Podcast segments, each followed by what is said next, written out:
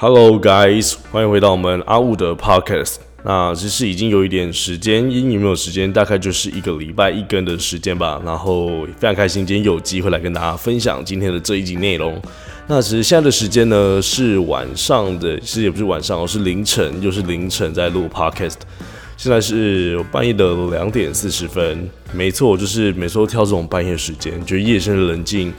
然后脑子比较好使的时候来录 podcast，我觉得最棒。那今天的也是因为今天我想要讲这个主题，其实也是因为最近在网络上看到这一篇文章啊，就是一个 marketly 的一个一篇一篇新闻，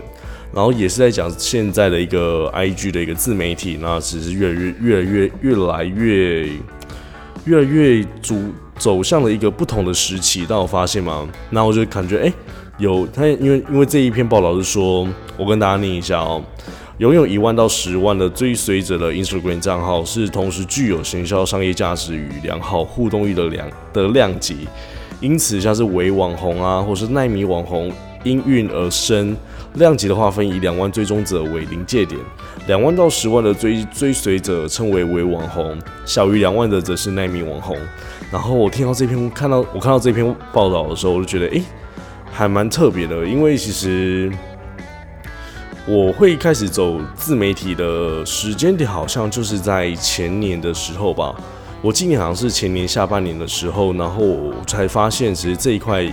是真的蛮有一定量的市场跟价值，以及它的一个影响力。那当初其实也不是说真的，好像真的是想要往 KOL 或者是网红这一块去走，只是单纯觉得我在二现在二十九岁嘛，因为刚我刚过生日，其实只是单纯的觉得，好像在二十六岁、二十五岁、二五、二六的时候，想要在未来可以出书，然后出自己可能是创业理财或投资理财，甚至现在。也有一个想法是想要走一些房地产相关实物性质的一些类型的书。那当初就只是因为因为想要出书，所以觉得如果想要出书，但是你没有一个一个流量或是一个知名度的话，那你出这些书有什么用？人家也不会真的把你买来看，或者是真的知道你这个人是谁。所以当时就因缘因缘机会，觉得诶，如果那如果未来我的目标是想要在未来可以当一个作家或一个畅销作家的话，那我势必一定要成为一个一个网红性质的人嘛，所以人家才会知道我是谁，然后进而去买我的书。所以当时候是在前年的下半年，就进而开始在经营自己的一个社群媒体。我记得我那时候在前年的下半年，我的 IG 的 Instagram 的追踪人数好像在只有六千还是七千而已。那当时候就开始觉得，诶，那如果我慢慢的去往这一块去迈进的话，是是不是势必我在一些生活上啊、风格上啊，或者是我在频率的发文这件事情，好像就必须开始去做一个计划。但也不是说计划，只是把一些更生活化的东西放在自己的 IG 上面，没有特别的去去让自己好像有一种完美照啊、光鲜亮，就只是有时候看到镜子、看到路上，或者跟朋友出去玩，把那些。合照或自拍的照片放在 IG 上，然后进而默默的就开始破破万了。然后破完之后呢，就发现一些很神奇的事情就慢慢发生。例如有一些像是广告商、广告广呃厂商的一些产品的互惠。例如像是我第一，我记得我很记得我第一个叶配竟然是呃竟然是一个叫做瑞典品牌的一个一个背包。然后那时候他他是用。是用什么？是用 email 寄寄给我，gmail 寄给我。然后那时候我收到的时候，我觉得还蛮蛮吓一跳。那只是过了一个礼拜之后，我记得又有一个叫做又有一个一个其他牌的耳机，然后又寄给我，跟我问问问我说能不能做一个产品的互惠。那其实所谓产品互惠，就是今天厂商把产品寄给你，那你使用过两到三天或三到五天之后，你觉得还不错的话，就可以到你的 IG 上面去发文，那进而产生一个互惠的效果。意思就是。这一个这一个发文的这个东西是完全没有任何的一个业配的费用的，然后那时候就觉得哎好酷哦，竟然我只是用了这样的一个方式，竟然就有机会可以可以拿到厂商的一个产品，那时候就蛮开心的，因为毕竟产品本身可能是三五千块五六千块，那竟然可以因为这样的方式拿这个拿免费的产品还可以去使用，就觉得蛮开心的。所以像是像是我当初用的那个瑞典的一个包包。然后还有我自己后来叶配接的一个耳机，其实到现在那些东西都还留着，都觉得哎，其实放着也也还蛮蛮 OK 的。OK，那所以是今天一开始呢，就是跟大家，跟大家讲说，为什么我当初会想要用社群媒体嘛？那其实我觉得我自己在做这一块的时候，蛮一个优势，就是因为过去呢，毕竟我自己是在新闻职场嘛，毕竟在新闻是是新大学新闻系的，那也念了大概四年的新闻，那也后来也是顺利毕业。那也有在职场大概一两年的一个经验，所以无论是像是剪辑，或者是文案，或者是一些待人处事上面，或一些聊天的过程，或者是一些对于社群媒体现在当下的一些媒体载具，或是媒体，或者是一些传播科技，我自己是觉得我还蛮嗯熟能生巧，不敢说自己多多么专精，但至少这些东西至少在我手上，我是大概都可以知道说这怎么去。做这件事情，或者是可以多了解一些身边的，像是 YouTuber 啊、Podcaster 啊，或者是像是一些畅销作家们，他们都到底在做些什么，以及他们是用什么样的工具去达到这样的效果。那最近呢，其实也蛮开心的，去认识到一些关于一些呃 IG 上面的一些 KOL，不管是他是走美妆、时装，或者是一些休闲、休闲等等，或是一些 YouTuber，其实都带给我蛮多蛮多的一些想法跟一些。在做自己品牌的过程中，可以怎么让自己在做的更好？那今天呢，只是跟大家讲说，其实我觉得像像今天我们，因为我今天我是一个蛮爱蛮爱打篮球打篮球的嘛，那其实大家会发现，就是呃打篮球在场上的时间绝对没有在场下来的来的多。那大部分打完球结束之后，大家也不会马上一一拥而散，而是对大家大家会聚在一起聊一下最近的一些近况。那今天呢，其实就有一个我一个很好很好的球，已经打打了，从我回台到现在，他已经打了三年到四年的的一个球了，就是篮球啦。然后已经有一个蛮蛮蛮有程度的一个信任感。那今天其实他也在工作上遇到了一些问题，那我们大家就是想说，哎，你今天做工作遇遇到什么问题？然后就他就很大方跟我讲。那我觉得这这一个东西还蛮特别的，意思就是。哦，因为我觉得很多人在遇到一些工作上的的一些问题的时候，其实就会衍生出他想要转职，或者是想要再思考一下人生的下一个阶段，或者是到三十岁的这个阶段，这个人生的转捩点，他到底要不要继续做这这份工作？如果这份工作已经到了一个天花板，他到底是要继续呢，还是要去离职做自己想要做的事情？其实，但是是我认为，其实这这就牵扯牵扯到还蛮多的一些事情。第一个像我那个朋友，他已经在这个公司可能待了四五年、五六年的一个时间，诶，四五年、五六年，可能有这么多吗？可能是三年啦，三年、四年时间。他我记得他是说他的跃他的跃升这件事情是非常非常快的，三年就当到主管。那从一个月三万多块，已经到一个月六万到七万块的一个薪水。但在台南的船产，其实这样的薪水在台南或者是在无论在台南或者是在中台中或台北。相对于现在的一个环境来讲，已经是非常非常的不错。但就是因为他后来有一件工作上业务上面的一个海外的货物啦，有点粗暴，所以导致其实一直一直追溯到他这件事情来，所以萌生了想要离职的一个想法。然后他就刚好去询问我说：“诶，那你现在其实做 KOL 这一块，或者做网红，或做社群媒体这一块，有什么样的一个心得，或者是我现在的一个收入大概在多少？”那当然，其实就有简单的跟他去聊一下这件事情。那但是我觉得很多人都都会蛮蛮想要跟蛮真的想要去行动去做，像是现在的 KOL，或是想要用一些呃社群媒体去帮自己挣一些额外的收入。当然，就当然我认为这是一件非常非常棒的事情。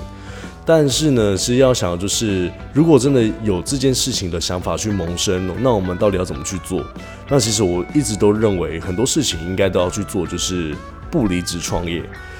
或是不离职的去经营副业，我觉得这才是对得起自己，对得起呃，无论是自己家人、父母等等，都是对一个可以负责的一个感觉啦，而不是你今天就放下不顾一切，然后就离开你原本的职场，然后投入到一个你根本不熟悉的一个领域，但是也无法帮你额外现在就马上帮你赚钱的一个一个一个陌生的一个领域当中。所以我是刚才讲说，如果你你真的很想要去开始做你自己的自媒体，一定要，一定是可以，一定是可以的，因为现在是一个自媒体的时代来临啊！而且我也不认为说，其实因为现在的科技实在太发达了，我自己在新闻产业这一块，我非常非常的感。过去在新闻产业这一块，我是非常的有感，因为现在的主流媒体真的它的影响力已经没有像现在的自媒体来的有影响。例如，大家以前都会发现，像是新闻媒体主流的，就像是东森新闻，或者是三立、未来、TVBS，或者是民视、台视、华视等等这些主流媒体。但是呢，或者是有一些主流媒体的一些意见领袖啊、政治啊，或者艺人等等，可以产生一些影响力。可是呢，现在有有发现，已经因为媒体载具，或是像是传播科技的一个衍生，或是一些串流平台不断的一些崛起嘛，所以崛呃崛崛起嘛，所以已经导致说，这些原本已经在主流媒体很很有影响力的，无论是他是社经地位很高的，或是他的是一个企业的大老板等等，已经越来越没有像过去那么的有影响力，反倒是像是现在现在的一个 YouTuber，或者是现在的呃 KOL。反而都比过去的这些过去的这些意见领袖来的更有影响力。但我发现这件事情嘛，其实他这种东西是一直不断在示威的。但是呢，我自己认为说，如果你真的想要做这一块的话，就是你真的很要很知道自己在干嘛，而且很很知道自己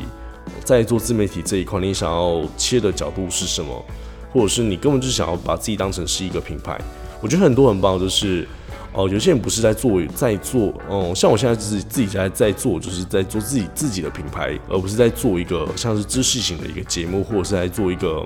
一个游游戏啊、电竞啊、运动啊或彩妆美妆的这些这些范畴，是比较像是在做自己的个品牌，跟大家去分享一下最近我遇到的一些事情，无论是房地产投资理财、创业理财，或者是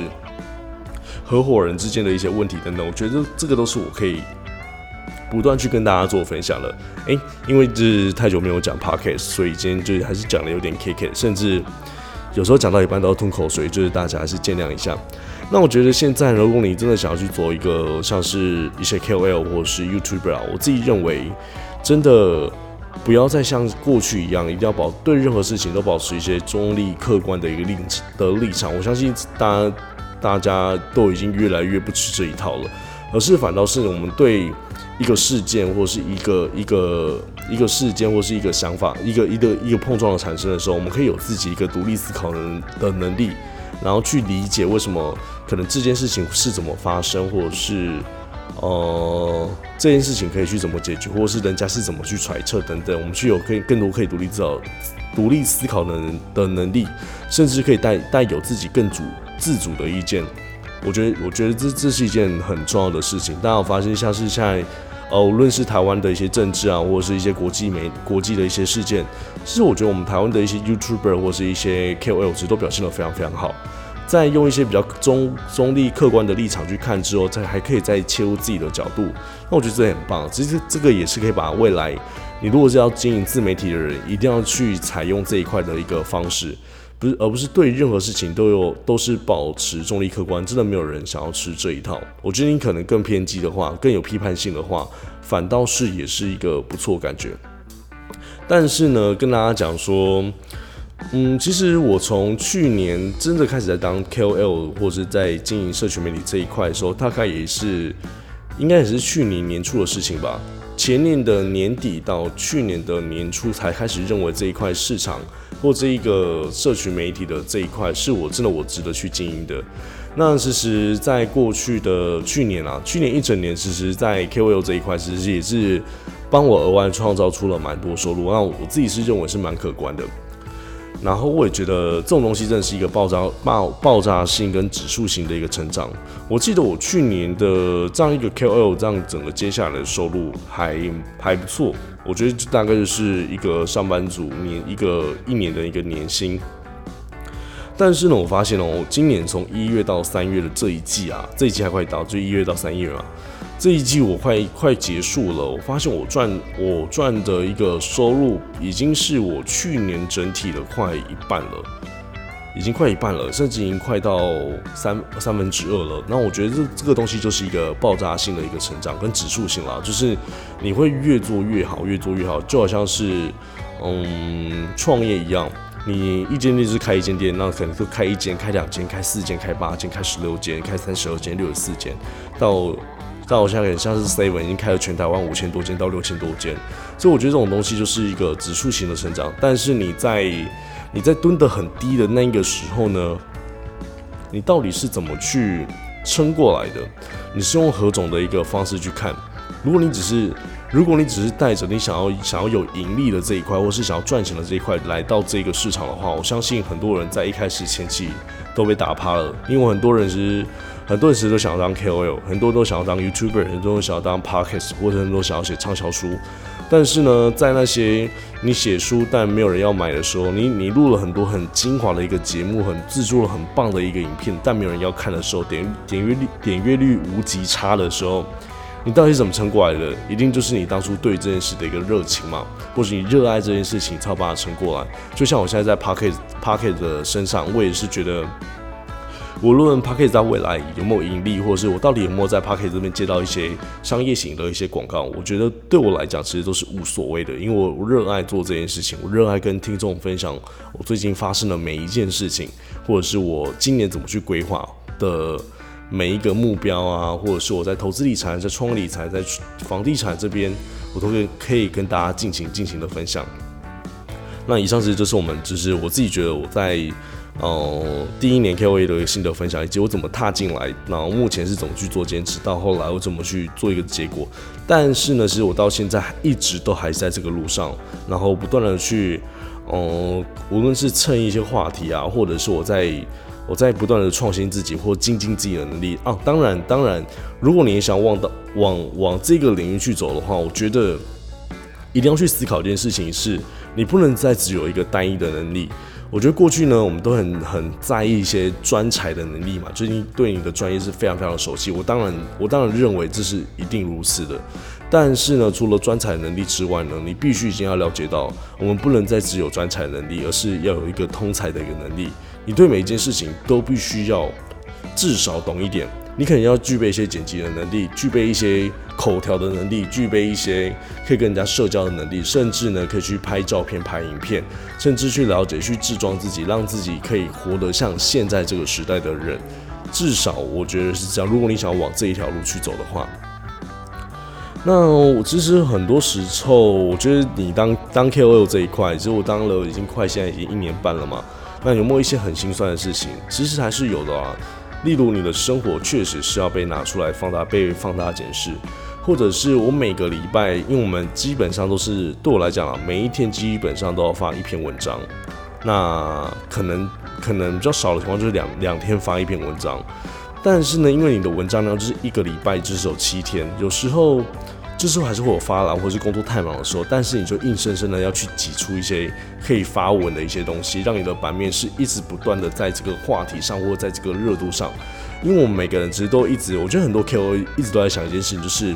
到底这些社群媒体的一些演算法到底怎么算的？这是我们反而是最头痛的事情。但是我们知道一件事情，就是长期不断的在这个东西的效益上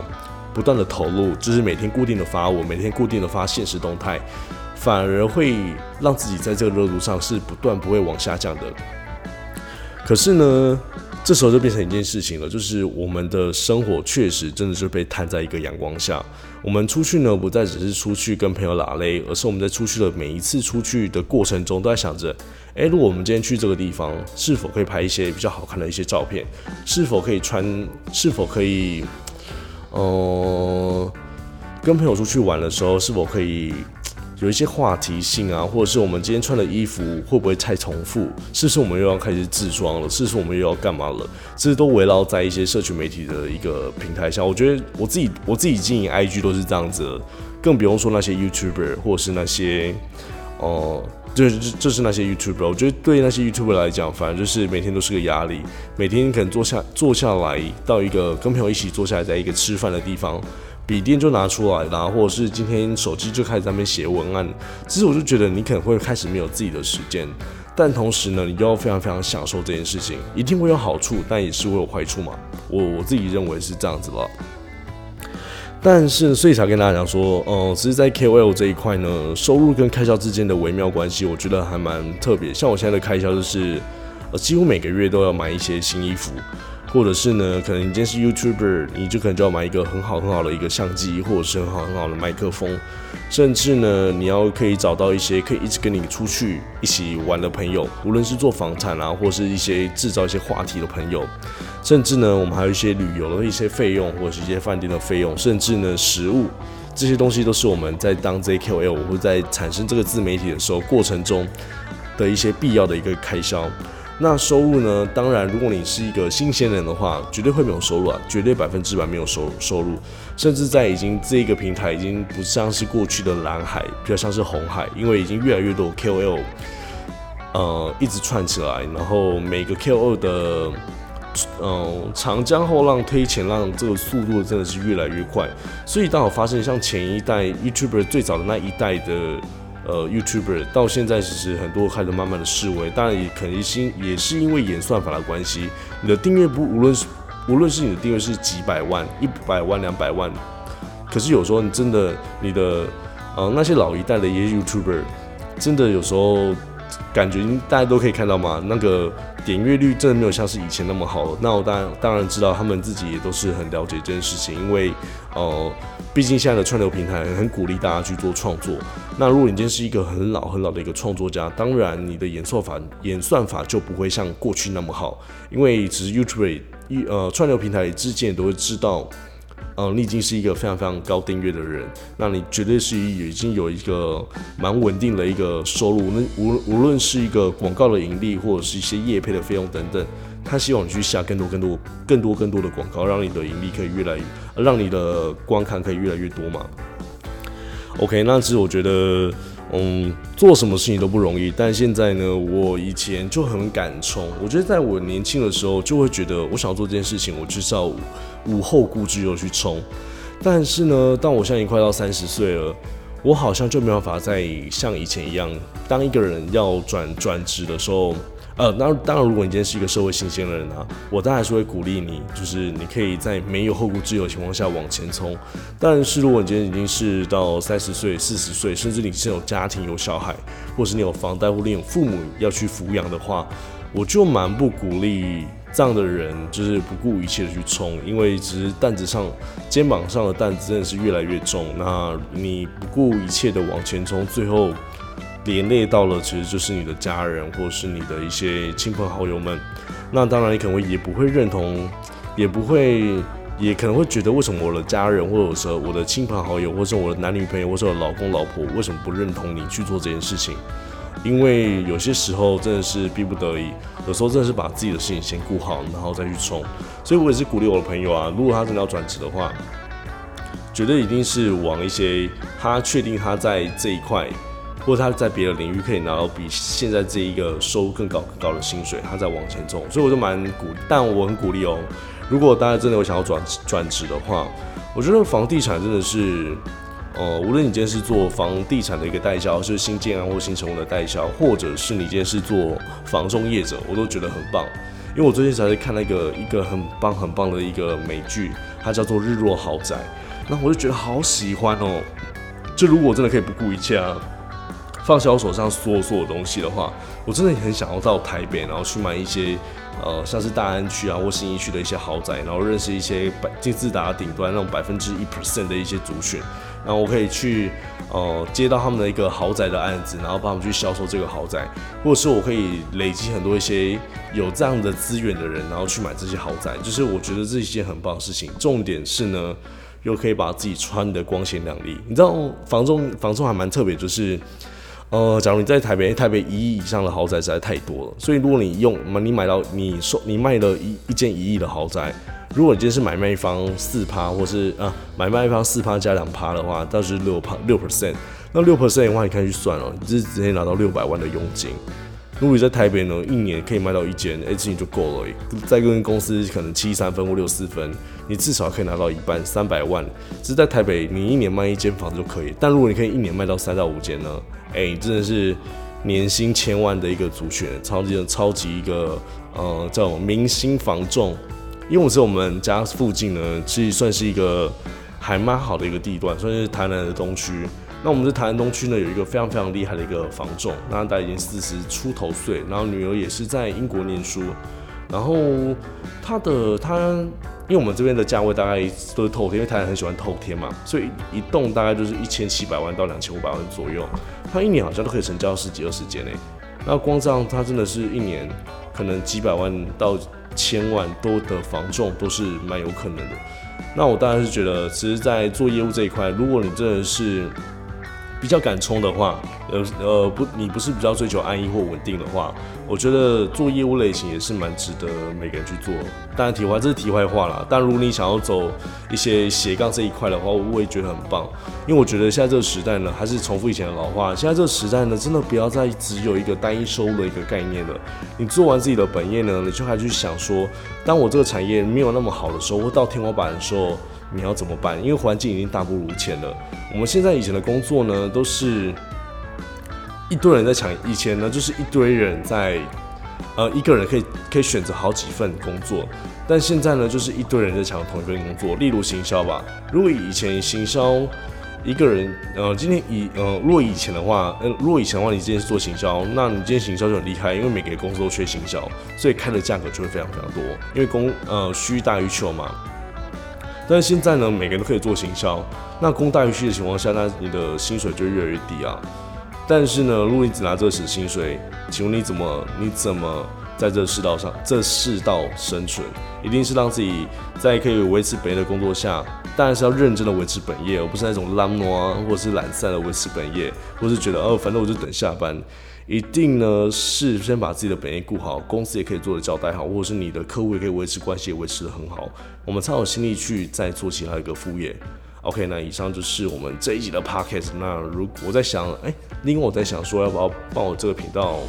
创一个 IG 的粉丝专业？如果大家有觉得有需要的话，可以再私讯我的一个本人的 IG AWO 零一八，那也可以私讯我。那我可能就为这个频道，为这个 Podcast 创一个属于我自己的一个 IG。那到时候再请大家可以去互相分享啊，或留言，甚至呢可以告诉我你的想法，我再慢慢的改变喽。那我们就下次见，拜拜。